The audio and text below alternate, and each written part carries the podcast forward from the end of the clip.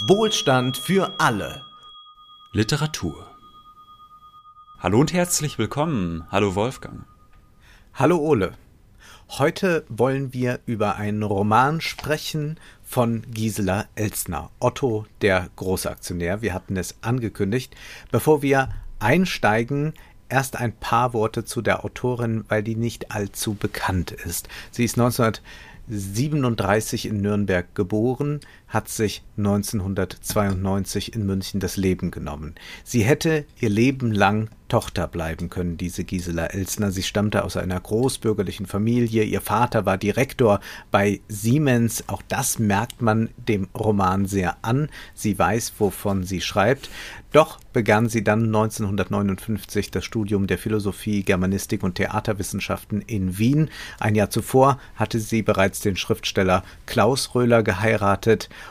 und sie begann dann auch ihre schriftstellerische Tätigkeit. Sie war mehrmals zu Gast bei der legendären Gruppe 47. Das war eine Gruppe, bei der sich sehr viele namenhafte Autoren trafen. Ingeborg Bachmann, Martin Walser, Günter Grass, alle waren sie dort. Auch Gisela Elsner, wenngleich sie doch immer eine Außenseiterin im Literaturbetrieb geblieben ist. 1964 dann ihr Romandebüt Die Riesenzwerge da geht es schon um das Aufdecken von Scheinheiligkeit in der bürgerlichen Gesellschaft, gerade der Nachkriegsgesellschaft in Deutschland. Das ist eine Literatur, die ist sehr grell, die ist laut, die ist wütend, die hat viel schwarzen Humor, die ist makaber. Zu Lebzeiten hat Elsner neun Romane veröffentlicht. Otto der Großaktionär gehört nicht dazu. Dieser Roman ist zwischen 86 und 88 entstanden, aber er wurde erst posthum veröffentlicht vom Verbrecherverlag im Jahr 2008 und es ist sehr schade, dass der Roman damals nicht veröffentlicht wurde, denn er war sehr prophetisch. Ja, das Leben von Gisela Elsner war auch ein sehr unglückliches und nicht nur, weil sie wenig beruflichen Erfolg hatte, sondern auch sonst glitten ihre Hoffnungen dahin, die letzte Hoffnung der Sozialismus, der diese Hoffnung verschwindete dann mit dem Untergang der DDR und von dieser Einsamkeit, von diesem Misserfolg und von dieser Perspektivlosigkeit erzählt ein wunderbarer Film, Die Unberührbare. Ihr Sohn hat den gedreht, Oskar Röhler und das ist ein ganz besonderes Biopic. Man möchte dieses Wort eigentlich gar nicht in den Mund nehmen, aber es ist ein Biopic. Gisela Elsner wird gespielt von Hannelore Elsner, ein Film, den man sich unbedingt ansehen muss. Und durch diesen Film bin ich überhaupt aufmerksam geworden auf Gisela Elsner. Kommen wir nun erst noch zu Otto der Großaktionär. Äh, vielleicht lohnt es sich anfangs kurz äh, einmal die Handlung so ein bisschen anzureißen, damit unsere Hörer überhaupt wissen, worum es geht. Denn wir gehen mal davon aus, dass nicht alle jetzt vorher sich diesen Roman gekauft haben. Ähm, ich glaube, es ist ganz gut, einfach mal von Seite 1 an ein paar Zeilen zu zitieren, denn da mhm. bemerkt man sofort den Ton und man ist sofort mittendrin in der Geschichte. Dort heißt es nämlich, mit einer raubeinigen Herzlichkeit pflegte der Wirt der Gaststätte zum Tröpfchen seinen Stammgast Otto Rölz zu begrüßen, den jedermann in diesem Stadtviertel Otto den Großaktionär nannte, denn Otto der Großaktionär hatte sich bereits allzu oft damit gebrüstet, dass er, obwohl er lediglich zu den Arbeitern einer Ungeziefer-Vertilgungsmittelfabrik des Chemiekonzerns Vater zählte, von diesem Mammutkonzern, der eine Firma nach der anderen schluckte, fünf Aktien besaß auf Bescheidenheit abgerichtet, wie er es als Sohn eines Werkzeugmachers von Kindesbeinen an geworden war, konnte er es nämlich noch immer nicht fassen, dass er, wenn auch bloß mit einem alles andere als erwähnenswerten Sümmchen, an den Gewinnen des Vaterkonzerns in Form von Dividenden beteiligt wurde. Da werde ich genauso behandelt, als wenn ich ein Vorstandsmitglied wäre, pflegte er am Tröpfchen zu behaupten. Otto Rolls, ja. das erfahren wir gleich zu Beginn, ist Arbeiter in einer Ungeziefer-Vertilgungsmittelfabrik und das sind auch immer so wunderbare Worte wie Ungeziefer-Vertilgungsmittelfabrik, die uns in diesem Roman begegnen. Äh, er war Dachdecker äh, früher mal, ist dann arbeitslos geworden und nun vernichtet er seit über zehn Jahren Ratten und anderes Ungeziefer mit Vertilgungsmittel. Er ist nämlich dafür zuständig, gemeinsam mit seinem Kollegen Erpe, dass er dieses Ungeziefer ähm, mit den Vertilgungsmitteln äh, berieseln soll und dann soll geguckt geguckt werden, ob es wirkt oder nicht. Davon äh, erleidet er schwere gesundheitliche Schäden, ist aber im Großen und Ganzen doch zufrieden. Er hat seine fünf Aktien, er geht jeden Abend in seine Lieblingskneipe, wo er auch ein gewisses Ansehen hat. Wenn die Dividende ausgezahlt wird, dann schmeißt er sogar ein paar Runden, am Ende sogar so viele Runden, dass dann die Dividende schon wieder komplett weg ist und er sogar Schulden macht. Aber im Großen und Ganzen ist er, obwohl es ihm objektiv extrem furchtbar geht, äh, zufrieden, lebt mit seiner Frau in der Wohnung. Der Sohn schafft es vielleicht sogar zu mehr Wohlstand als die Eltern. Da sehen wir nochmal so eine soziale Aufstiegshoffnung. Der Sohn, der arbeitet nämlich in einer Bank und da ist Otto Rolz auch ganz stolz drauf. Otto, der Großaktionär, dass sein Sohn das Geld anderer Leute zählen darf. Ähm, und äh, interessant ist eben auch, dass in diesem, in dieser Fabrik, in der er arbeitet, nicht nur Vernichtungsmittel für Insekten, sondern auch für den Kampf gegen den Terrorismus produziert wird. Und das ist so grob, äh, sage ich mal, der Rahmen, in dem wir uns befinden. Wir begleiten dann Otto ähm, in seinem Alltag, äh, sehen, wie es ökonomisch immer schlimmer wird für ihn, denn er wird von seinen Vorgesetzten dazu verführt, weil die ihn quasi zur Sau machen, weil die, weil das Ungeziefer nicht stirbt äh, an den äh, Vertilgungsmitteln. Deshalb erdrosselt er dann die Ratten und dann äh, verkauft sich dieses Ungeziefer-Vertilgungsmittel immer schlechter und der Konzern gerät in die Krise. Und wir sehen dann, wie Otto immer mehr in die ökonomische Schieflage kommt und dann sich irgendwann auch dazu gezwungen sieht, diese Chemiewaffen, die auch produziert werden dort in der Firma, äh, dort an Menschenversuchen teilzunehmen. Ja. Und das muss man sich jetzt so vorstellen, dass wir es hier nicht mit einem Roman zu tun haben, äh, wie wir das bei Solar hatten. Ja, das ist ein Roman, der hier sehr drastisch vorgeht, der das Grelle liebt. Das ist als Satire zu lesen. Es ist die Parodie auf das deutsche Bürgertum, auf das Kleinbürgertum. Es ist übrigens äh, das einzige Mal, dass Gisela Elsner hier ein äh, proletarisches Milieu schildert. Das hat sie sonst nicht getan. Sie hat sonst eher die deutsche Upper Class gezeichnet. Man merkt auch, dass sie immer wieder dorthin tendiert. Es gibt da die äh, ähm, Direktorentochter, die ein bisschen RAF-like ist und dort äh, dann auch den einen oder anderen Anschlag und Protest plant. Ähm, das Schöne an diesem Roman ist, dass er auch eine Studie über den Habitus ist. Also wie Otto, der Großaktionär, der ja nur ein Kleinaktionär ist, versucht ein Großaktionär zu sein im Auftreten, indem er dort eine Runde gibt. Sein Sohn, du hast es schon angesprochen, hat einen kleinen Bildungsaufstieg erlebt, ist deshalb in einer Bank angestellt und kleidet sich schon anders, verachtet ein bisschen seine Eltern. Es ist die Geschichte, die sich hier auf niedrigerem Niveau zeigt, die wir auch in Wall Street von Oliver Stone sehen können. Auch da haben wir so ein ein Vater-Sohn-Konflikt. Der Sohn ist Investmentbanker, während der Vater noch normaler Arbeiter ist. Davon handelt ja Wall Street auch. Das wird hier aufgegriffen und dann geht das wirklich äh, bei dieser Habitus-Studie auch darum, nicht nur wie verhält man sich, sondern auch wie riecht man. Also hier wird dieses Wort Stallgeruch, das es ja gibt, ganz wörtlich genommen, denn alle, die dort arbeiten in dieser Ungeziefer-Vertilgungsmittelfabrik, so das ganze Wort, das ständig wiederholt wird,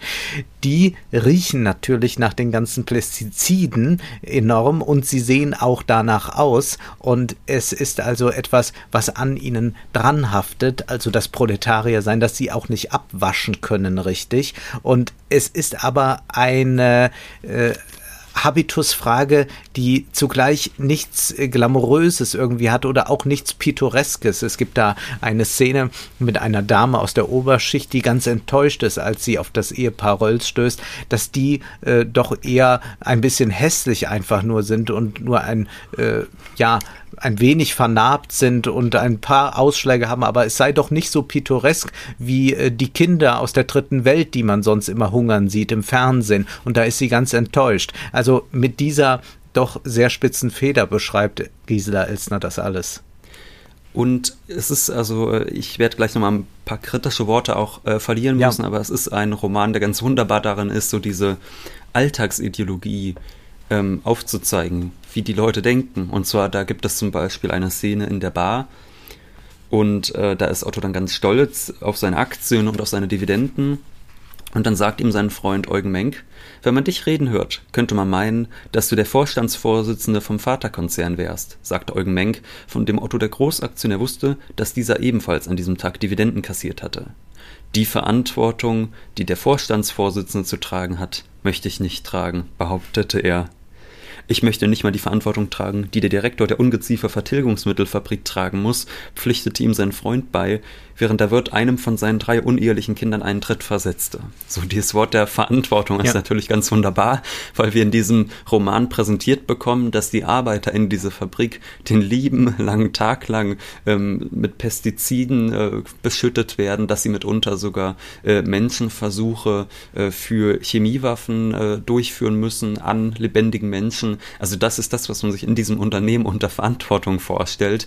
Und trotzdem ja. sind die Menschen, die dort arbeiten, ideologisch so verblendet, dass sie das reproduzieren und sagen, nein, nein, also dass die da oben so viel mehr Geld als wir bekommen, das ist völlig verdient, denn die tragen ja auch viel Verantwortung für uns. Und den gesamten Roman über ist es eigentlich so, also bis hin zur Entlassung von Otto dem Großaktionär, die dann am Ende auch stattfindet, ist es so, dass auf diesem gesamten kontinuierlichen Abstieg er immer wieder äh, Entschuldigungen erfindet für seine Vorgesetzten und eigentlich sich denkt, dass es denen doch noch viel schlechter geht als ihm. Denn die Armen, die müssen ihm ja kündigen und die wollen das gar nicht beispielsweise. Also es ist sehr schön, wie diese Alltagsideologie, die sich bei vielen sehr erfolgreich eingenistet hat in den letzten Jahrzehnten, wie die dort sichtbar wird. Und es wird als etwas Schicksalhaftes wahrgenommen. Da haben wir schon den Namen Vater, also Fatum ist dort was da anklingt. Wir haben aber auch, wenn wir einfach Vaterkonzern sagen, den Vater also den Papa, haben wir dort, der Patriarch, der über allem wacht und der äh, mit den anderen wie mit Kindern umgeht. Und diese Schicksalhaftigkeit des Kapitalismus, die wird hier wunderbar parodiert. Und das bedeutet aber auch, dass die Ideologie so tief eingesickert ist in äh, den kleinbürgerlichen Menschen, dass sie diese auch noch mit in den Urlaub nehmen. Denn es muss der Jahresurlaub sein, es geht nach Mallorca und da wird dann Folgendes geschildert. Schon im Charterflugzeug, in dem sich ausschließlich Fluggäste befanden, deren Herkunft außer ihrer preisgünstig protzigen Aufmachung, zumal ihre betont gespreizten Manieren denunzierten, hatte es Otto der Großaktionär genossen, dass er mit einem Knopfdruck den Stewardessen Beine machen konnte. Bemüht in seinem neuen mayonnaisefarbenen Ferienanzug und seiner honiggelben Krawatte, die ein über eine Hürde springender Hengst zierte, einen möglichst weltmännischen Eindruck zu erwecken, hatte er, während seine Frau in ihrem neuen himbeerroten Kunstfaserkostüm wunschlos glücklich gewesen war, bald eine Bloody Mary, bald einen Whisky Soda, bald einen Gin Tonic bestellt. Zudem hatte er sich von einer der beiden Stewardessen ein Dutzend Postkarten bringen lassen, auf denen das Flugzeug, in dem er saß, zu sehen war. Und was schreibt er dann auf diese Postkarten? Er schreibt dann seinen Freunden, es grüßt dich hoch über den Wolken, dein Otto. Also der Kleinbürger beweist, dass er es jetzt ganz nach oben geschafft hat. Er sitzt im Flugzeug, kann von oben herabblicken und genießt es im Urlaub, jetzt einmal selbst den Chef zu spielen, andere zu kommandieren. Darunter haben die Stewardessen zu leiden. Und äh, du hast ja eben schon gesagt, er schreibt von über den Wolken und auch sonst ist die Frage der Lage immer sehr, sehr wichtig in diesem Roman. Also mhm. ähm, Otto war ja früher Dachdecker, das habe ich schon am Anfang ja. kurz erwähnt, ist dann arbeitslos geworden und erinnert sich immer zurück an diese Zeit, wo er von oben auf die Menschen draufschauen konnte und wo er noch nicht dazu degradiert war, in einer ähm, Vertilgungsmittelfabrik, in einer Ungeziefer-Vertilgungsmittelfabrik ähm, Ungeziefer zu ermor äh, ermorden. Denn letztlich ja. ist es so, dass dieser Betrieb sehr ineffizient geführt wird, dass die Vertilgungsmittel nicht gut funktionieren, er dann aber seinem Vorgesetzten, damit es keinen Ärger gibt, vorspielen muss, sie würden gut funktionieren und dann erdrosseln sie die gesamte Zeit über mit einer Nylon-Schlinge äh, äh, Ratten. Das sind ganz widerwärtige ja. Szenen, die dort beschrieben werden und immer wieder wünscht sich Otto zurück in die Zeit, wo er oben war, wo er oben auf dem Dach stand. Und ganz am Ende des Romans, da darf er doch nochmal ein Dach decken und da freut er sich wieder oben zu sein, nur um dann am Ende nochmal ganz, ganz tief zu fallen. Und das sind sicherlich äh, Beschreibungen, die ganz großartig sind. Ähm, das ist einerseits das Thema der sozialen Lage, dass man immer versucht, egal wie weit unten man angekommen ist, irgendwen zu finden, auf den man noch drauf treten kann. Das ist ja so das sogenannte mhm. Radfahrerprinzip. Nach oben buckeln, nach unten treten, äh, was immer ja. sehr, sehr hilfreich ist, damit diejenigen, die unterdrückt werden, nicht aufbegehren. Also, dass sie nicht nach oben hin aufbegehren, sondern dass sie sich eher nach unten orientieren und versuchen, nochmal nach unten einen Tritt zu versetzen. Das führt dazu, dass er, wie du es eben vorgelesen hast, sich freut, wenn er mit einem Druck, äh, mit einem, ähm, mit einem Knopf im Flugzeug den Steward dessen Beine machen kann. Äh, er freut sich aber zum Beispiel auch, wenn er seine Frau anschreien kann. Äh, all das äh, versucht er immer wieder an anderen Menschen auszulassen, was ihm von oben selbst angetan wird. Und ein anderes großes Thema ist natürlich die Anonymität des Kapitalismus. Du hast es eben schon mal anklingen ja. lassen, Wolfgang, diese Schicksalshaftigkeit, dass man das Gefühl hat, ähm, dass das, was einem da passiert, überhaupt äh, nichts mit nichts zu tun hat. Und ähm, da gibt es eine Stelle, die ist sehr, sehr wichtig und die würde ich jetzt auch gerne noch mal länger zitieren. Ja. Wo es nämlich genau darum geht. Da heißt es, je wurde es ihm bewusst, also ganz am Ende, als ihm schon gekündigt worden ist. Jäh wurde es ihm bewusst, dass im Verlauf eines Jahrzehnts kein einziger von diesen leitenden Herren jemals ein persönliches Wort mit ihm gewechselt hatte.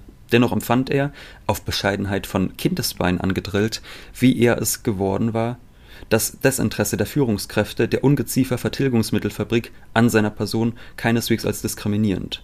Vielmehr hielt ihn gerade dieses Desinteresse davon ab, in seiner Entlassung einen Akt der, der Gemeinheit oder der Niedertracht von Seiten der leitenden Herren zu sehen, deren ungemein freundliches Kündigungsschreiben in ihm keinen Hass zu entfachen vermochte um diese leitenden Herren hassen zu können, hätte er sie persönlich kennen müssen. Aber gerade die Anonymität, mit deren Hilfe die Führungskräfte jeglichen Hass und jegliche Rachsucht von sich zu lenken verstanden, hinderte Otto Rölz daran, ihnen die Schuld für seine Entlassung zuzuschieben. Schuld daran, dass für seine Dienstleistung plötzlich kein Bedarf mehr bestand, war für ihn und einzig und allein die Umstrukturierung der Produktion. Ja, also die Umstrukturierung der mhm. Produktion ist verantwortlich, da kann man natürlich nichts machen. Hätte er ein bisschen aufgepasst, dann hätte er gewusst, dass eigentlich nur sein unfähiger Vorgesetzter dafür verantwortlich war, äh, dass dieses äh, Vertilgungsmittel nicht gut genug ist und sich nicht am Markt bewährt und dass er deshalb arbeitslos wird.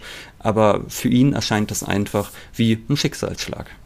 Ja, und um noch auf zwei Referenzen einzugehen, einmal mit dem oben und unten, da steckt ein bisschen Baumeister Sollnis drin, ein Stück von Ibsen. Da will das Bürgertum auch hoch hinaus und das endet in der Katastrophe.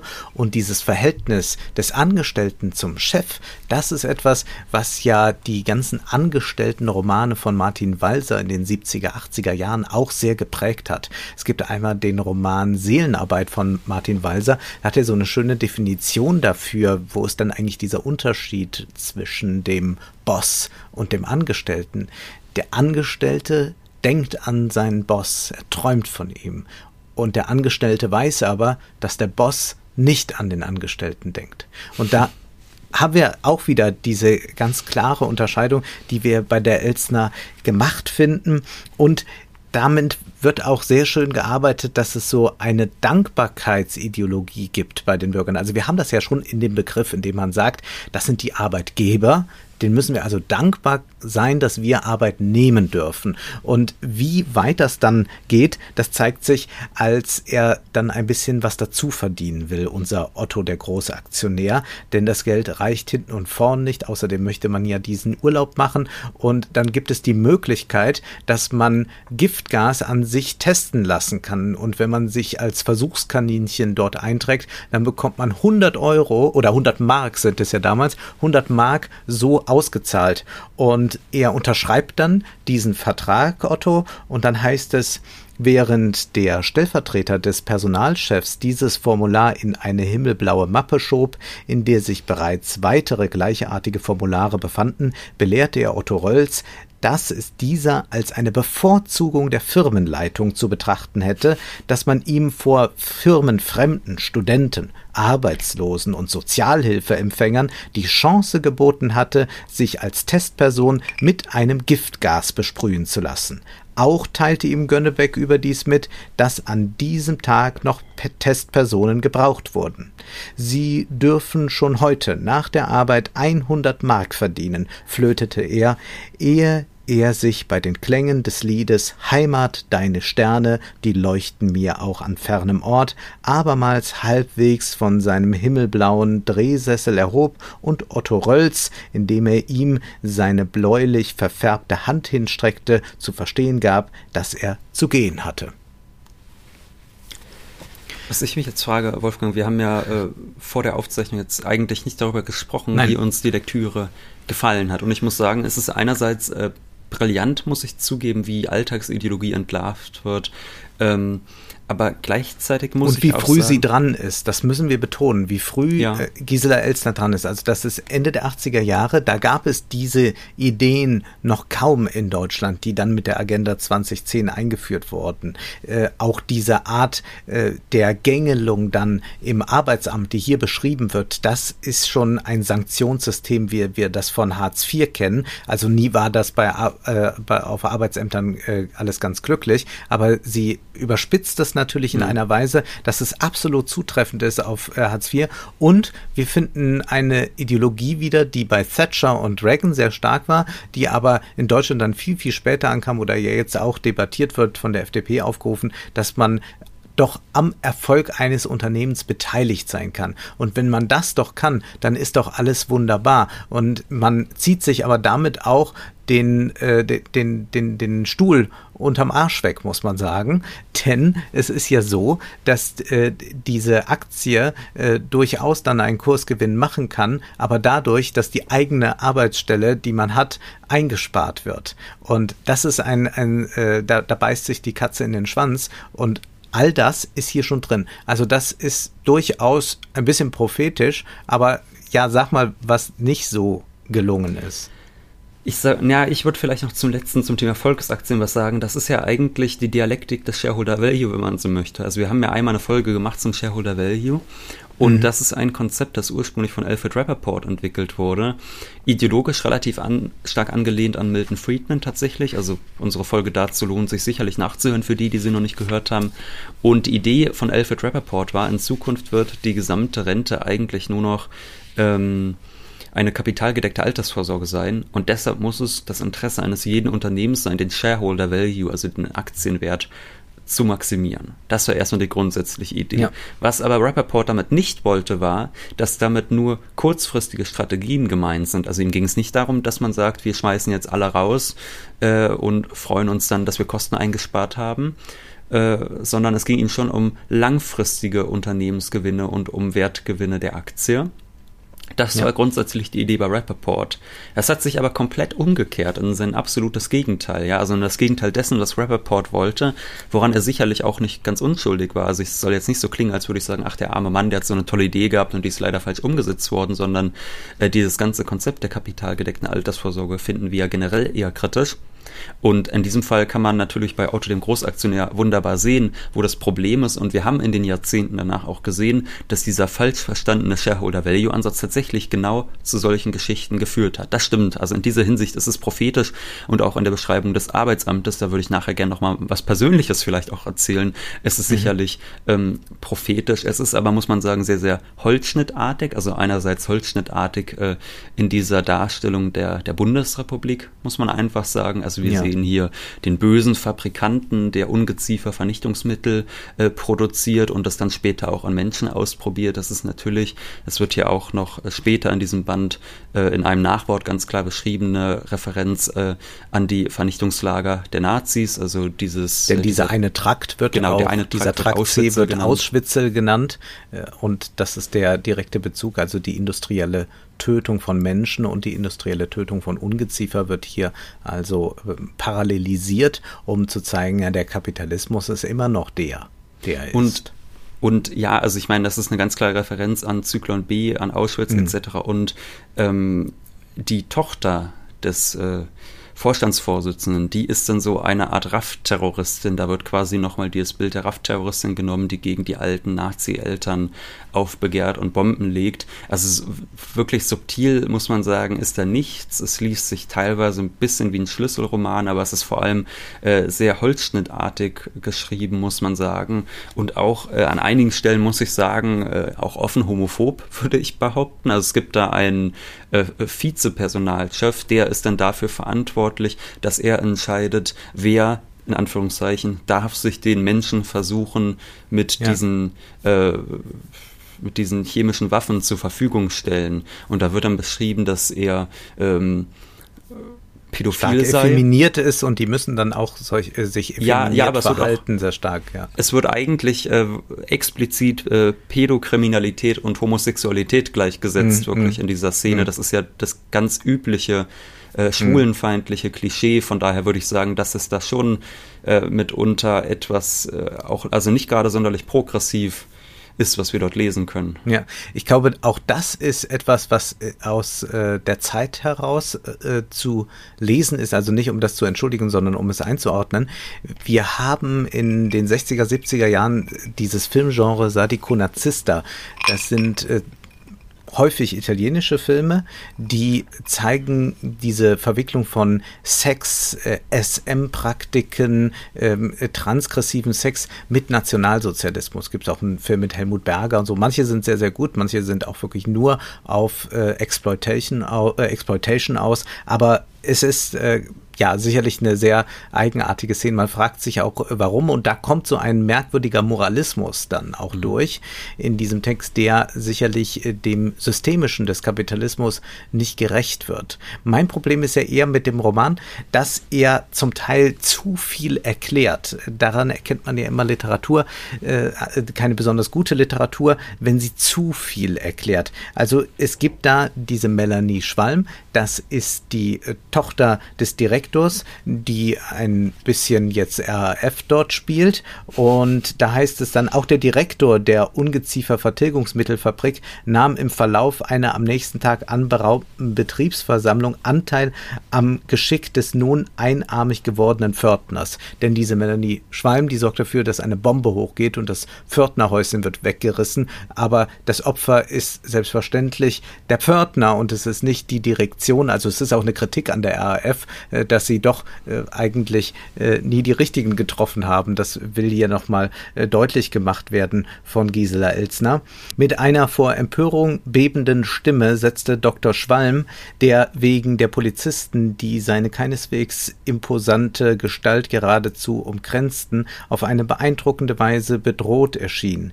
Die Belegschaft davon in Kenntnis, dass das Geschick, das Manfred Derflinger ereilt hatte, jeden in der Ungeziefer Vertilgungsmittelfabrik tätigen, gleichgültig, ob es sich um eine federführende Persönlichkeit oder um einen ganz gewöhnlichen Lohnempfänger handelte, ereilen konnte während er den Bekennerbrief der Brigade der Rächerin der Entrechteten vorlas, trug er auch Sorge dafür, dass sich die Lohnempfänger und die entlassenen Lohnempfänger mit den Empfängern sogenannter Vertrauensgehälter zu einer Schicksalsgemeinschaft zusammengeschweißt fühlten, die alle gesellschaftlichen Unterschiede vorübergehend niederzuwälzen schien. Otto Rölz war keineswegs der einzige Anwesende, dem es gänzlich entging, dass dass der Bekennerbrief der Brigade der Rächerin der Entrechteten schon insofern für die Firmenleitung ein gefundenes Fressen war, als in diesem Bekennerbrief eine Wiedereinstellung der entlastenden Lohnempfänger und ein voller Lohnausgleich für die von den Arbeits Verkürzungen betroffenen Lohnempfänger gefordert wurde. Denn der Sachverhalt, dass diese Forderungen, die von der Gewerkschaft sowie vom Betriebsrat und den Arbeitnehmern der Ungeziefer Vertilgungsmittelfabrik immer wieder gestellt worden waren, nunmehr von Terroristen gestellt wurden, veranlasste jedermann dazu, sich von den besagten Forderungen schleunigst zu distanzieren. Das ist eine gute Beobachtung, so funktioniert es ja sehr häufig, dass wenn irgendetwas passiert in einem Unternehmen, das kann auch äh, irgendein Angriff von draußen sein durch einen Konzern oder was, dann wird so das Bild der Schicksalsgemeinschaft aufgemacht und dann äh, versucht man eine Einheit herzustellen, die eigentlich gar nicht existiert. Oder man kennt das auch, dass es eine Forderung gibt, die sehr sinnvoll ist, zum Beispiel, dass niemand entlassen werden soll. Und dann schaut man, ach, gibt es auch noch irgendwo Leute, die das sagen, die eigentlich ein bisschen unseriös ist. Und sowas kennt man dann typisch aus der Springerpresse, dass man sagt, oh, äh, die unterstützen ja jetzt hier RAF-Forderungen oder so. Äh, dabei geht es einfach nur darum, dass man sagt, man hätte gerne, äh, dass die Leute nicht entlassen werden. Das ist alles richtig beobachtet. Nur ich glaube, dass gute Literatur das in einer Weise schildern muss, dass es nicht so sich liest, wie man es in einem Zeitungsartikel oder in einem Kommentar schreiben würde, sondern dass man da nochmal einen doppelten Boden einführen muss, dass der Leser das zwar erkennt, das für sich herauskristallisieren kann, es aber nicht gleich schon so hingelegt bekommt und dann noch dreimal wiederholt.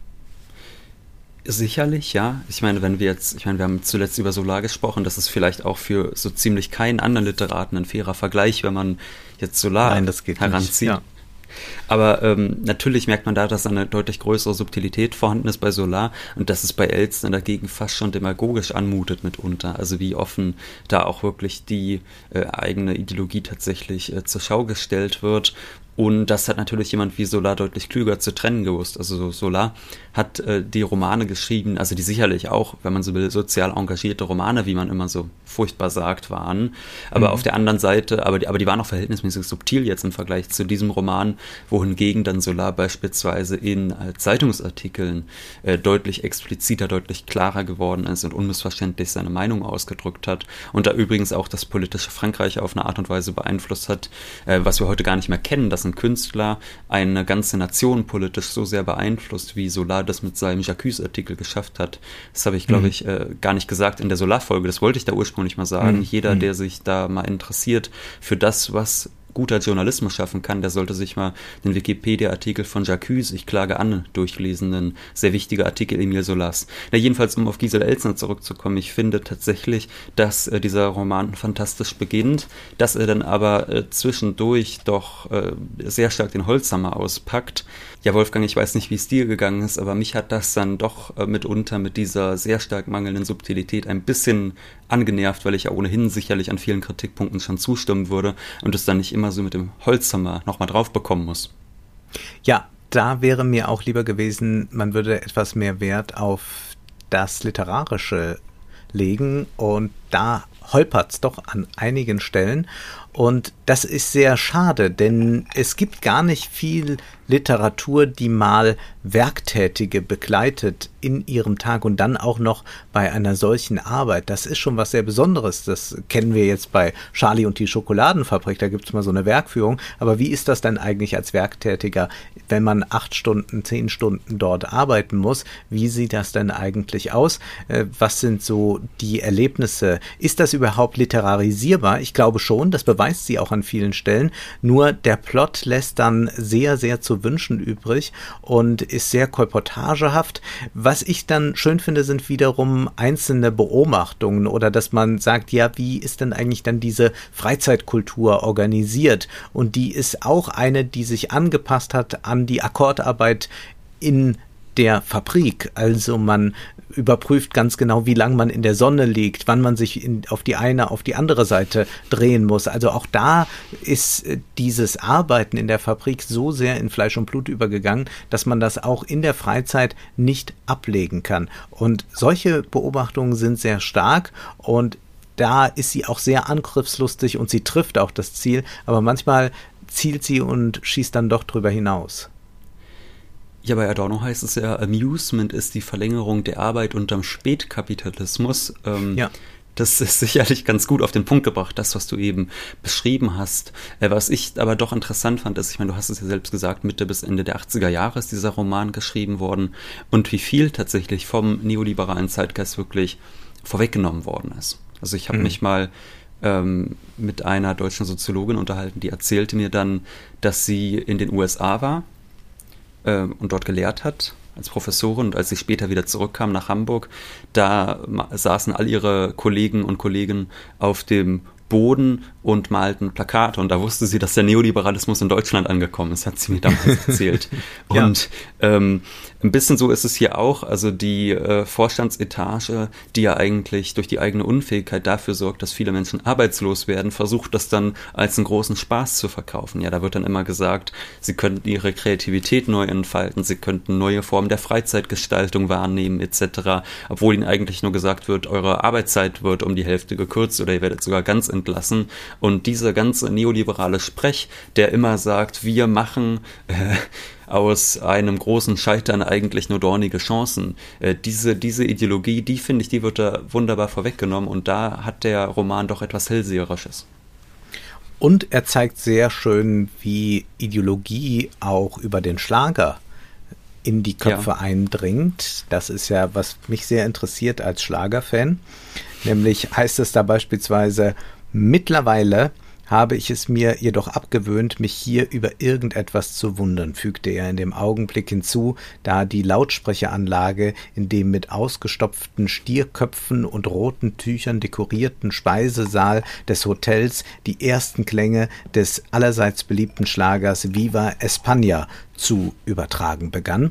Also es gibt jetzt hier zunächst so eine Szene, dass Otto Rolls, der Großaktionär und Tourist, sich aufregt darüber, dass alles nicht so gut ist. Der Kaffee schmeckt nicht richtig, der Tee schmeckt nicht richtig, alles stimmt nicht so ganz. Und man zeigt hier sehr, sehr deutlich, das Bürgertum ist gar nicht mehr in der Lage zu genießen, sondern reist auch in den Urlaub, um sich nur aufzuregen, ist äh, so sehr von Ideologie durchdrungen, von Arbeit durchwebt, dass es nicht mehr in der Lage ist, dieses Bürgertum zu genießen. Und jetzt aber kommt da dieser Schlager Viva España die Melodie des Schlagers ließ Otto, den Großaktionär, alle Misslichkeiten, die seine Billigstreise nach Mallorca mit sich gebracht hatte und vermutlich bis zu ihrem bevorstehenden Ende mit sich bringen würde, jäh vergessen. Nicht anders als die übrigen Hotelgäste sang er mit seiner ausgesprochen rauen Stimme nicht nur im Speisesaal des Hotels Viva España. Und du kennst den Schlager, oder? Äh, ja, ich glaube schon tatsächlich. Die Sonne also, scheint glaub, bei Tag und Nacht. Die Sonne scheint bei Tag und Nacht, die Viva España, der Himmel weiß, wie sie das macht. Ja. Und jeder ist ein Matador. Ja. Schöner Titel. Aber das ist, äh, kommt immer wieder vor. Schlager werden also eingesetzt, um ein bisschen für Zerstreuung zu sorgen, ein bisschen Seligkeit den äh, doch sehr, sehr grauen Dasein, äh, dem, das man dort hat, zu geben. Das ist eine ganz schöne Überlegung, ist nicht ganz neu. Das hat man in den 20er Jahren auch schon häufig gemacht bei Irmgard Coin. Die geht auch immer auf Schlager und Operetten ein und bringt das mit in die Texte. Aber wir sehen hier auch nochmal so ein bisschen alte Bundesrepublik wirklich. Das ist etwas, was man ja vielleicht auch nur noch lesend erfahren kann. Wir wissen nicht, wie die 80er Jahre waren aus eigener Erfahrung. Wir können es hier aber auch nochmal nachvollziehen. Und Wolfgang, diese Szene, die du da eben beschrieben hast, da war mir natürlich sofort klar, dass sie auch dir Spaß machen wird. Und ich musste da direkt an äh, Adorno denken, als du sie eben nochmal vorgelesen hast. Deshalb habe ich sie jetzt nochmal aus dem Regal gegriffen. Adorno und Horkheimer, die Dialektik der Aufklärung. Da gibt es, äh, da geht es natürlich um genau das, dass eigentlich diese Kulturindustrie nur dazu dient, dass alles genauso weitergeht, wie es bislang auch seinen Weg geht. Also du hast es ja beschrieben, mhm. Otto Rolls sitzt da und er regt sich auf und dann kommt der Schlager und dann merkt er, ach eigentlich können wir doch alles weitermachen, genau wie vorher.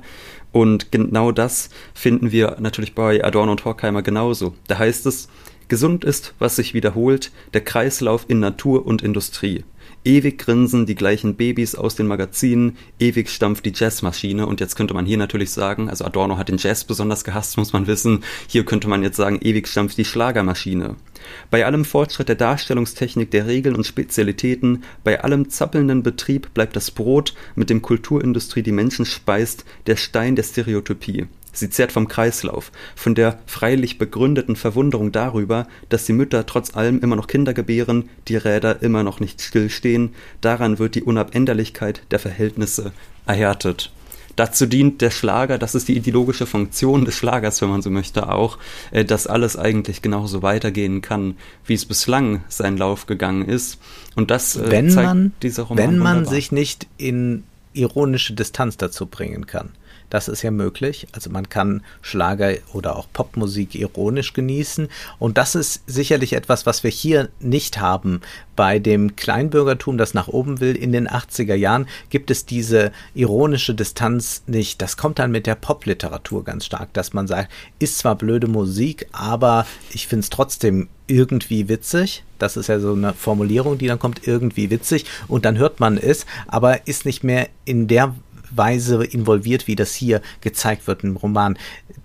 Diesem Roman fehlt in gewisser Weise äh, das, was wir dann bei der äh, Popliteratur sehen können, so eine Leichtigkeit, aber diese Leichtigkeit, die die Popliteratur dann herbeizaubert, ist auch eine, die sich eigentlich mit den Verhältnissen arrangiert hat. Und hier schreibt ja schon noch eine engagierte Schriftstellerin, aus einem großen Fatalismus heraus, aber doch auch noch mit einer Angriffslust und eigentlich möchte sie, dass sich diese Verhältnisse ändern. Sie möchte nicht zur Ironikerin werden in der Form, dass sie das einfach so genießt und bespielt und über alles ein bisschen lacht, sondern dieses Engagement aber macht dann auch bitter und dieser Roman ist sicherlich sehr bitter und wir wissen ja, wie bitter das Leben von Gisela Elsner endete. Und du hast es ja eben schon gesagt, diese Ironie, diese dauerironische Haltung gegenüber dem Schlager, die verleitet natürlich sehr stark dazu, dass man sich eigentlich mit dem Bestehenden arrangiert. Und ich würde behaupten, dass häufig, wenn Menschen sich äh, über kulturelle und popkulturelle Produkte erheben und das so ironisch konsumieren, so als sogenanntes Guilty Pleasure, dass das häufig doch auch eine sehr systemstabilisierende Wirkung hat und dass es keine wirkliche Kritik ist. Das ist immer so dieses Problem. Also ich, ich mache das auch, dass ich mir mal gerne so einen Schlager mhm. anhöre und es einfach lustig finde, weil es eingängig ist etc. Aber ich glaube, man muss da immer reflektieren, äh, also auch kritisch die eigene Rolle sozusagen in dieser ironischen Haltung reflektieren. Was ich vielleicht noch. Ja, ich ähm, höre ja Schlager ganz ernst.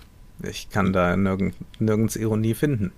Ja, du kannst dann irgendeine Ironie finden. Äh, was ich ganz, ganz toll fand, du hattest es schon angesprochen, das möchte ich doch noch mal am Ende vielleicht sagen. Ganz hervorragend ist die Darstellung des Arbeitsamtes bei Gisela Elsner.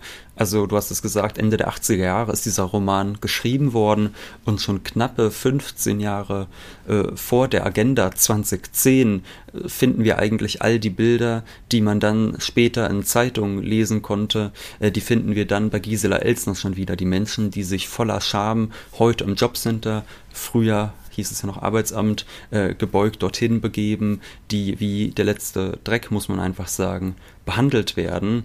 Und es ist ganz interessant, was sie dort beschreibt. Sie schreibt nämlich an einer Stelle, da ist Otto dann, nachdem er arbeitslos geworden ist, im Gespräch mit einer Sachbearbeiterin.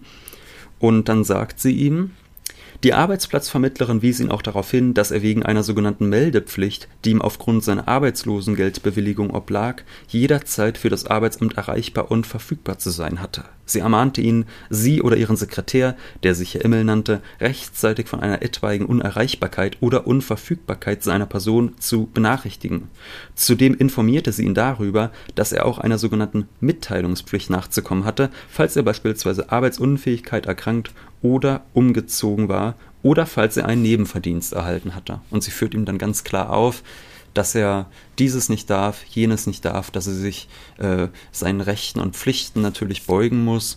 Und das erinnert mich tatsächlich an die Zeit, wo ich auch mal beim Arbeitsamt saß. Ich saß mhm. einmal oder zweimal in meinem Leben beim Arbeitsamt äh, zwischen dem Ende meiner Ausbildung und dem Beginn meines Studiums. Da muss man sagen, mhm. es war natürlich jetzt äh, für mich verhältnismäßig entspannt, weil ich wusste, ein paar Monate später beginne ich zu studieren.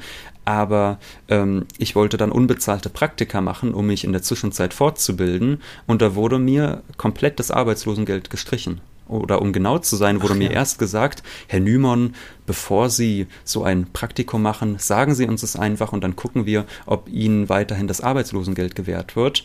Und das wurde mir aber nicht gesagt, weil man es mir wirklich gewähren wollte, sondern das bekommt man nie gewährt, wenn man ein unbezahltes Praktikum gemacht hat. Das haben die nur gemacht, damit ich die nicht in Anführungszeichen über den Tisch ziehe. Und dann wurde mir zwei Monate lang äh, das Arbeitslosengeld nicht gezahlt, während ich ein unbezahltes Praktikum gemacht habe. Und da sagte mir die Frau beim Amt dort auch, ja, äh, ich habe es auch ohne unbezahltes Praktikum geschafft zu studieren.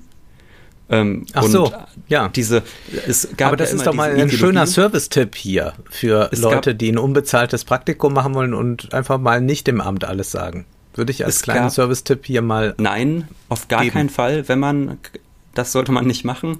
Nein. Ähm, und nein, das sollte man nicht machen, dann bekommt man ziemlich nicht bezahlt und kann dann nicht ein Praktikum ja, genau. machen, wo man vielleicht eine Menge lernt. Ähm, und ich fand das sehr interessant, weil da einem ja wirklich quasi offen gesagt wird, nein, du sollst dich nicht fortbilden, obwohl es immer heißt fördern und fordern, mhm. ja, dass die Leute sich mhm. fortbilden sollen und dann wird auch von ihnen etwas gefordert, aber dafür bekommen sie auch etwas etc. Davon gibt es überhaupt nichts zu sehen im real existierenden Sozialstaat. Da möchte man als junger Mensch mal ein Praktikum machen und sofort wird einem das komplette Arbeitslosengeld ersatzlos gestrichen in dieser Zeit, weil man dem Arbeitsmarkt nicht zur Verfügung steht.